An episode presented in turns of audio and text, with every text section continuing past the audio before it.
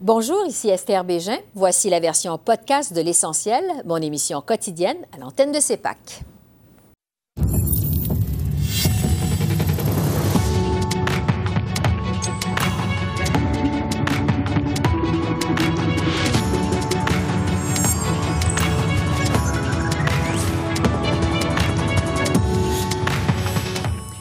Soir, Ottawa présente des excuses officielles pour le traitement des Italo-Canadiens pendant la Seconde Guerre mondiale. Le sénateur Tony Lofreda réagit à ce geste qui survient 80 ans plus tard. Motion du Bloc québécois pour faire reconnaître le droit du Québec de modifier la Constitution. Motion pour empêcher la tenue d'élections en temps de pandémie. On analyse les dossiers chauds de la semaine avec Joël Denis, Altia et Conrad. Les entrepreneurs noirs victimes de racisme au pays, selon un sondage commandé par le Sénat. On discute du phénomène avec la sénatrice Marie-Françoise Mégy et le député Greg Fergus. Bonsoir, Mesdames, Messieurs. Un moment historique aujourd'hui à la Chambre des communes. Le premier ministre Justin Trudeau a présenté les excuses officielles du Canada pour l'internement injustifié de Canadiens d'origine italienne pendant la Seconde Guerre mondiale. 600 hommes italo-canadiens avaient été internés sans raison par les autorités canadiennes après que l'Italie se soit alliée à l'Allemagne et jointe à la guerre en 1940. Quelques 31 000 autres italo-canadiens ont aussi été déclarés ennemis du Canada.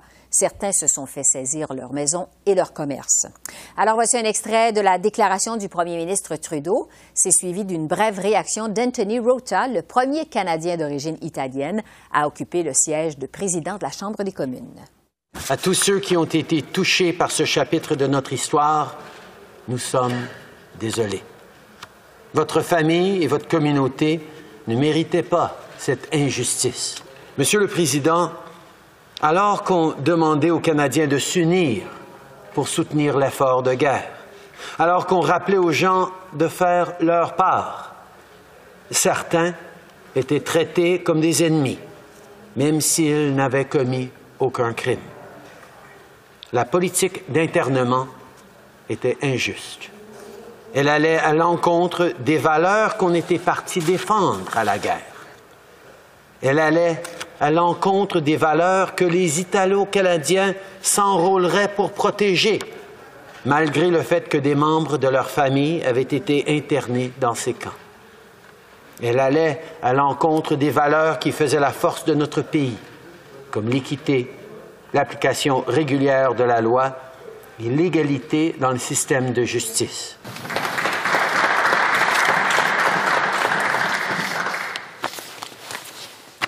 I'm going to have to check the standing orders what the penalty is for making the speaker cry or choking him up. So. Et autre réaction maintenant, celle du sénateur indépendant Tony Lofreda, qui est le premier sénateur d'origine italienne né au Canada. Bonjour, Monsieur le sénateur. Bonjour, bonjour. Donc, euh, des excuses officielles du Canada qui surviennent 80 euh, ans plus tard. Euh, qu'est-ce que ça représente pour vous et pour la communauté italienne au pays?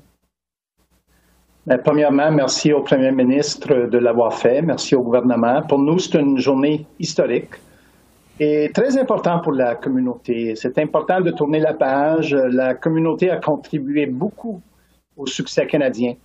on est très heureux d'être, on est très fiers et très heureux d'être canadien, mais euh, on n'oublie jamais nos, nos, origines et euh, c'est important pour nous de tourner la page, d'avoir eu ces, ces excuses, puis euh, un grand merci à tous et merci au gouvernement encore une fois de l'avoir fait.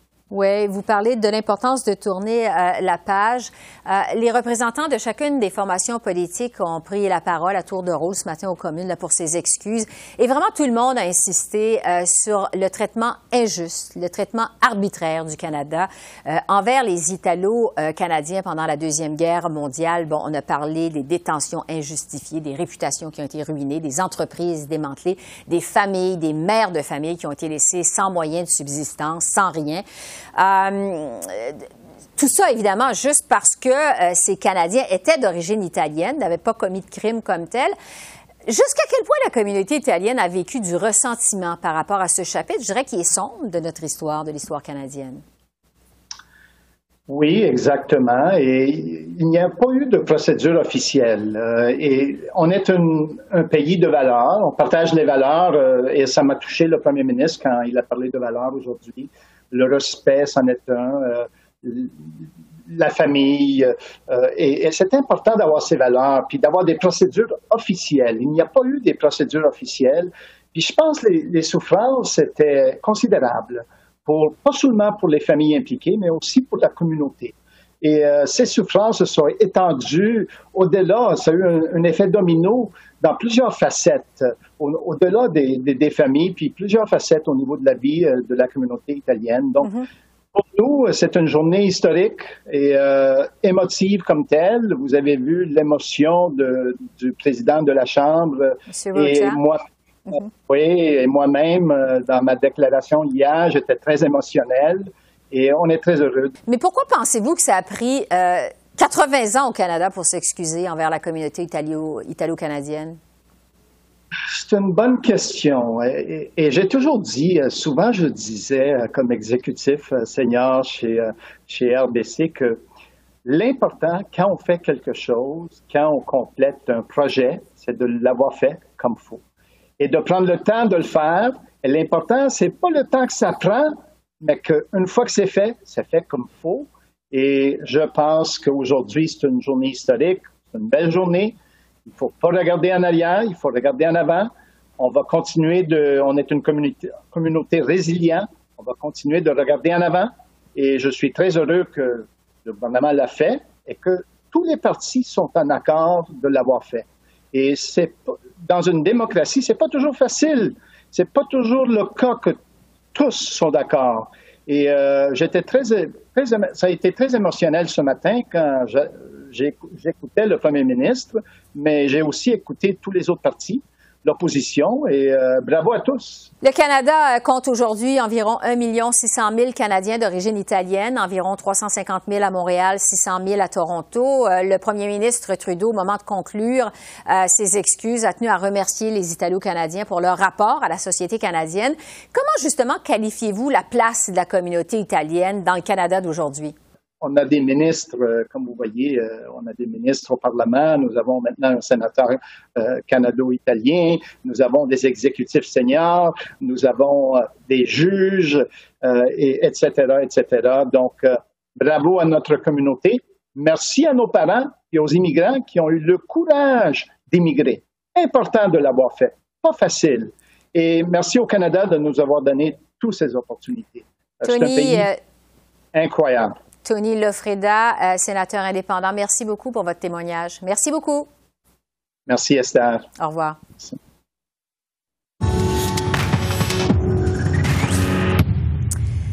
Le Bloc québécois compte revenir à la charge lors d'une journée de l'opposition avec sa motion qui vise à faire reconnaître par le Parlement canadien le droit du Québec de modifier seul la Constitution.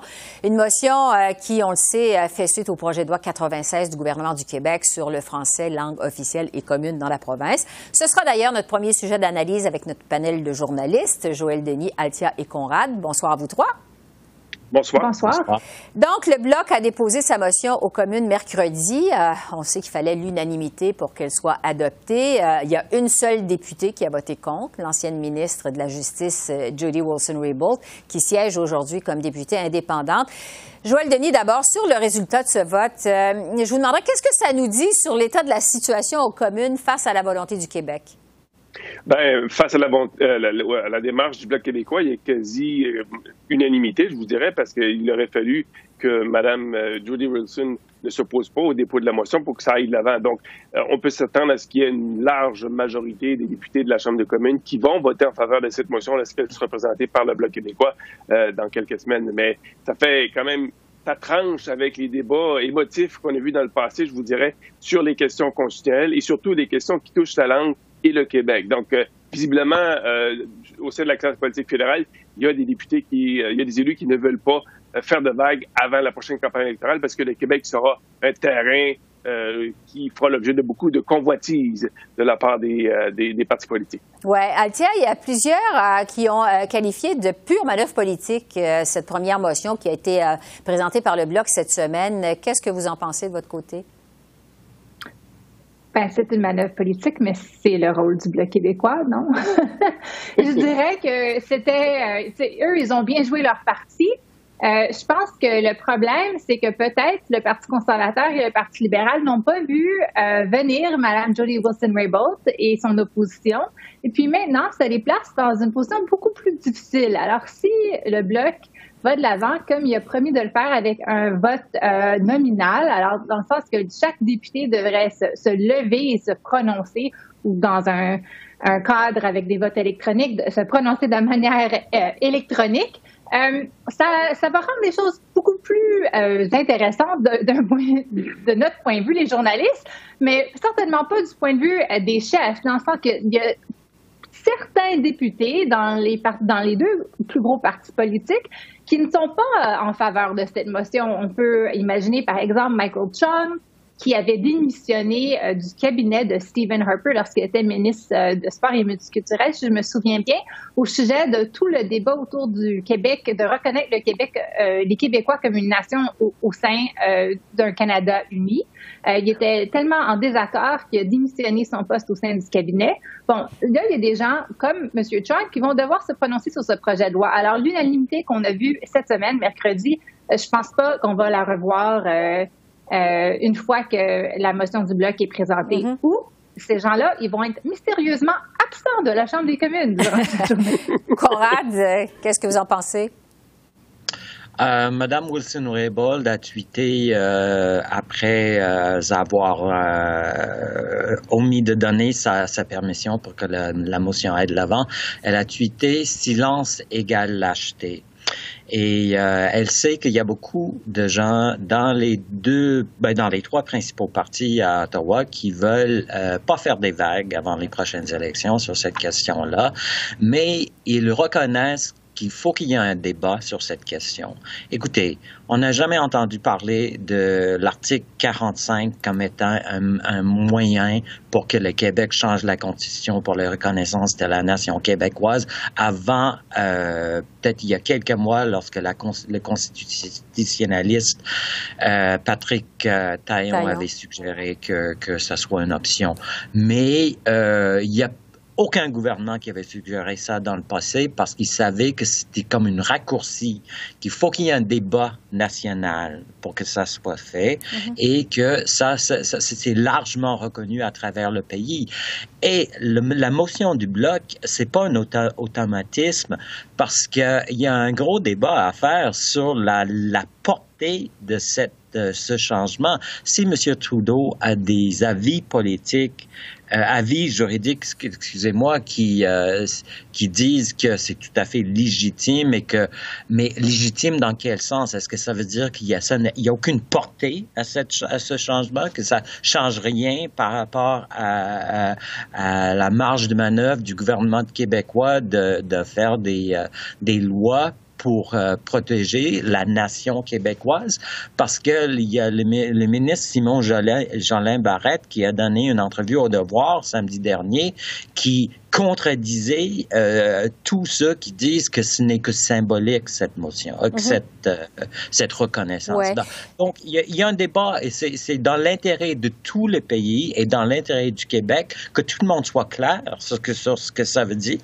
Oui. Euh, Joël Denis, entre-temps, euh, pour conclure sur ce dossier-là, M. Trudeau a répété encore cette semaine qu'il est d'accord avec ça, avec le fait que le, Québec puisse modifier la Constitution pour y déclarer qu'il forme une nation euh, dont la langue officielle commune, c'est le français. on sait qu'il y a des voix bon, qui s'élèvent, notamment au Canada anglais, contre ça. quel impact ça pourra avoir sur M. Trudeau? Ben, il devra peut-être s'expliquer davantage lors d'une campagne électorale, parce que je présume que ça va faire l'objet d'un débat durant une campagne électorale. Est-ce que oui ou non, c'est la bonne voie à suivre? Et il y a sûrement d'autres voix qui vont s'élever ailleurs au pays pour demander des comptes à M. Trudeau. Donc, une question qui pourrait être bien posée lors d'un débat euh, durant la campagne électorale, un débat euh, formel organisé entre tous les chefs. On verra ce que, on verra à ce moment-là ce que M. Trudeau va dire, mais je ne pense pas que c'est la fin de cette histoire, même si M. Trudeau dit qu'il a des avis juridiques qui, selon lui, confirme que le Québec a le droit d'aller de l'avant avec cette euh, façon de faire. Bon, je veux maintenant vous entendre sur l'autre motion euh, du bloc euh, cette semaine, celle pour empêcher la tenue d'élections en temps de pandémie. Bon, c'est pas compliqué, c'était presque unanime ce vote, même si on n'avait pas besoin cette fois de l'unanimité. Il y a 327 députés sur 338 qui l'ont appuyé. Altia, bon, on sait que c'est une motion qui est non contraignante. Est-ce que c'est une motion qui a vraiment un impact? Non. Euh, il y avait juste un député qui a voté contre, c'est Derek Sloan. C'est pas Mme Jody Wilson-Raybould, encore une fois. Cette fois-là. Euh, c'était l'ancien conservateur euh, Derek Sloan. Mais la motion elle-même est assez vague. Elle dit que c'est la responsabilité du gouvernement de tout mettre en œuvre pour éviter que les électeurs soient appelés aux urnes durant la pandémie. Bon, mais ça, c'est quand même, c'est beaucoup de, de, marge de manœuvre. Il n'y a, rien qui empêche le premier ministre euh, nonobstant le fait qu'il y, a le pouvoir de le faire de toute façon, mais même en, disant que oui, les libéraux, ils ont voté pour cette motion-là pour dire, ben nous, on a tout essayé, puis c'est la faute des autres partis, on ne peut pas travailler avec eux, ils, ne nous, laissent pas passer nos projets de loi, tout prend trop de temps, on est, c'est impossible de négocier avec eux, on a besoin d'un gouvernement majoritaire. Bon, alors la motion il y a quand même assez de libre dedans, je pense, pour, pour euh, donner la place euh, au Parti libéral de faire ce qu'il veut, ce que le gouvernement veut. cette semaine au caucus, le gouvernement a dit aux députés essentiellement d'être toujours prêts, qu'il y, a un potentiel d'avoir une élection même ce printemps, mm-hmm. dans les dernières quatre semaines, dernières quatre semaines qui restent mais euh, c'est probablement plutôt au mois d'août qu'on va voir des élections euh, déclenchées. S'il y en a, moi, je suis encore convaincue qu'on n'a pas besoin d'en avoir, mais euh, la motion du bloc empêche, empêche rien d'arriver euh, même si c'est peut-être pas euh, l'espoir du Bloc québécois et certainement pas euh, l'espoir du, ouais. Conrad, parce que la motion du Bloc, Altia vient de le dire, là, ça demande de pas tenir d'élection, évidemment, avant la fin de la pandémie. Donc, toute la question que tout le monde se, pose, c'est qui va décider de la fin de la pandémie? bon, qui va décider? Est-ce que ça va être l'Organisation mondiale de la santé ou le Parti libéral? Mais de toute façon, c'est du, théâtre politique très simple et qu'il ne faut pas prendre ça au sérieux parce que, évidemment, euh, la, durée de vie euh, d'un gouvernement minoritaire, c'est 18 mois. Donc, euh, en général, donc, dès le mois d'août, on va être euh, déjà, euh, on, aura déjà dépassé la, la, la, moyenne. Donc, euh, oui, je, pense qu'il n'y a personne au Canada, honnêtement, qui a vraiment pris ça au sérieux. Et je, je, honnêtement, je ne sais même pas pourquoi ils sont allés de l'avant avec ça. Donc, à suivre. en terminant, parce qu'on est dans le dernier droit justement de la session parlementaire, qui pourrait se terminer peut-être par la dissolution du Parlement, si jamais, évidemment, il y a des élections peut-être à la fin du printemps ou à l'automne. Euh, j'aimerais vous entendre sur le projet de loi C10 sur la réforme de la radiodiffusion euh, qui vise à encadrer, on sait, les grandes plateformes de contenu euh, en ligne. c'est un projet de loi que le Québec a à cœur. On sait, il y a d'ailleurs unanimité à l'Assemblée nationale en faveur de C10. Joël Denis, je vous demandais quelles sont les chances que ce projet de loi-là soit encore adopté avant la fin des travaux communs? Très bonne, je vous dirais, Esther, pour la raison suivante, c'est que le ministre de Stephen Guilbeault a demandé, a, interpellé des gens du NPD pour s'assurer que ça passe rapidement. Et le Bloc québécois est prêt aussi à mettre de côté les procédures parlementaires mhm. habituelles et même imposer le baillon pour aller de l'avant et, assurer l'adoption de ce projet de loi-là. Les libéraux souhaitent aussi y arriver parce que ce serait une sorte de wedge, si vous me passez l'expression, entre les libéraux et les conservateurs, parce que les conservateurs s'y opposent grandement. Et ça, euh, ça pourrait nuire aux conservateurs au Québec parce que sur le plan culturel, euh, les, les, artistes souhaitent l'adoption de projet de loi, donc ils pourraient se mettre à dos encore une fois les artistes au Québec et ça, c'est pas très rentable sur le plan électoral. Altia, est-ce que vous êtes aussi optimiste que Joël Denis? Euh, pour ce que le projet de loi passe la Chambre, absolument, je suis entièrement d'accord avec lui. Euh, certainement que les libéraux veulent faire campagne avec ça en disant que les conservateurs n'ont pas supporté le projet de loi C10. Mais la question qui vient, c'est qu'est-ce que le Sénat va faire? Puis si, je pense pas qu'il va y avoir des élections au mois de juin, là. Euh, je vois pas ça dans l'horaire législatif du Parti libéral. Euh, puis même au mois d'août, disons que le Sénat siège pendant tout l'été pour finir et, passer les projets de loi du Parti libéral. Euh, ils ont quand même pris beaucoup de temps. Il y a beaucoup de gens très intéressés dans les médias au Sénat maintenant, avec les, sénats, les sénateurs plus indépendants qui veulent euh, faire preuve qu'ils font du bon travail, puis que c'est bien réfléchi. Puis c'est quand même un projet de loi qui a eu beaucoup euh, d'opposition, pas juste du Parti conservateur en Chambre, mais on a aussi entendu des voix comme Michael Geist, des gens très renommés dans leur domaine, qu'ils ont, qu'ils ont vraiment fait surmonter euh, des, des, clauses que je, pense que les sénateurs vont vouloir étudier en profondeur. Puis euh, je, pense que ça, c'est peut-être une partie où est-ce que le gouvernement devrait euh, s'attarder à, faire leur devoir plus à la Chambre au Sénat qu'à la Chambre des communes. Conrad, le mot de la fin sur ces 10? Euh, oui, c'est évidemment l'intention des libéraux de faire adopter ce projet de loi avant les, avant l'été et avant les élections. Ils veulent aller en campagne électorale au Québec en disant on a livré la marchandise et on veut protéger la culture euh, québécoise et canadienne.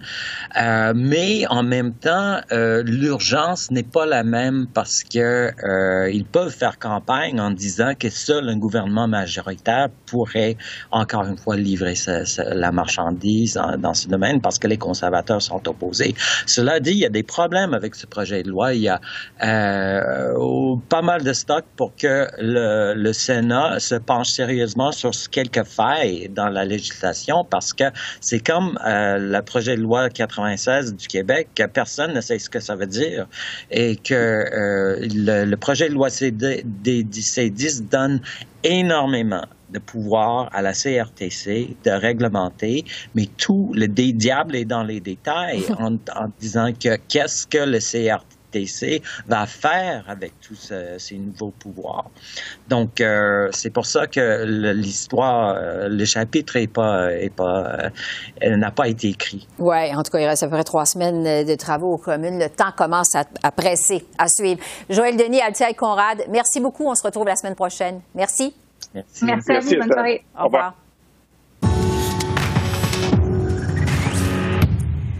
Les entrepreneurs noirs au Canada disent faire face à du racisme systémique, selon un sondage rendu public cette semaine.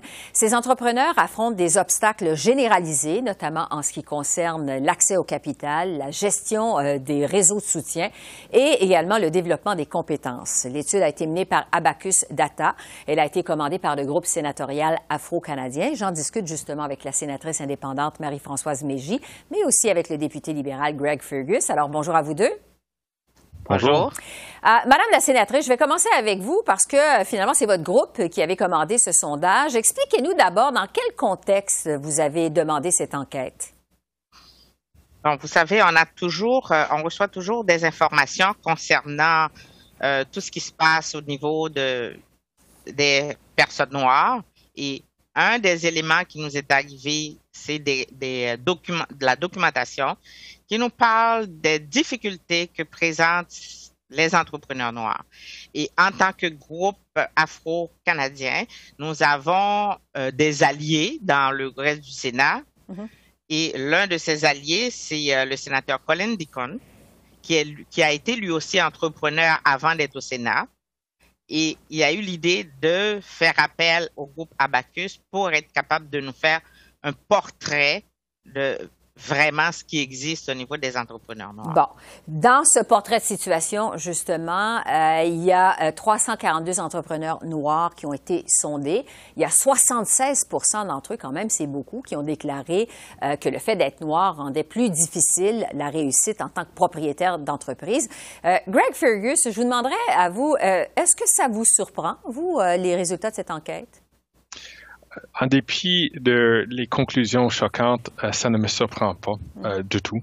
Euh, effectivement, c'est après notre consultation en tant que membre du caucus des parlementaires noirs, dont la sénatrice et moi sont des membres, on a eu la chance de, de parler avec des gens d'affaires noirs à travers le Canada, et c'est le même message qu'ils nous ont répété à plusieurs reprises c'est que euh, on sait bien que le profil des Noirs pour avoir des accès à des, des prêts euh, ou des hypothèques, euh, souvent les prêts et les hypothèques sont plus petite ampleur et puis avec des termes plus exigeants que les non noirs, des personnes qui ne sont pas noires. Mhm. Alors non, ce n'est pas surprenant. Oui, parce que l'autre donnée troublante de ce sondage, c'est que 45% des entrepreneurs noirs qui ont été sondés ont déclaré qu'ils avaient euh, le sentiment qu'on leur avait carrément refusé du financement d'une institution financière parce qu'ils étaient noirs. Euh, Madame la sénatrice, euh, quand même, est-ce que ça vient désavantager dès le départ les Afro-Canadiens euh, par rapport aux entrepreneurs blancs? Quand vient le temps de se partir en affaires? On peut se poser la question. Je pense que oui, parce que de façon anecdotique, je reçois des, euh, doléances d'amis, de collègues qui veulent se partir des, euh, des entreprises et qui qui trouvent beaucoup d'obstacles. Mais c'est tellement subtil au niveau le racisme systémique mm-hmm. qu'ils vont pas vous dire que c'est parce que vous avez la peau noire qu'on vous le donne pas. Mais la banque ne vous fait pas confiance parce que dans la communauté noire, on n'a pas une grande historique d'un réseau financier solide pour qu'il nous fasse confiance. Et bon, je dis ça, c'est peut-être un des minimes facteurs, parce qu'en réalité, nous sommes là, dans la communauté, nous sommes des Canadiens, nous aurions dû avoir des droits comme tout le monde.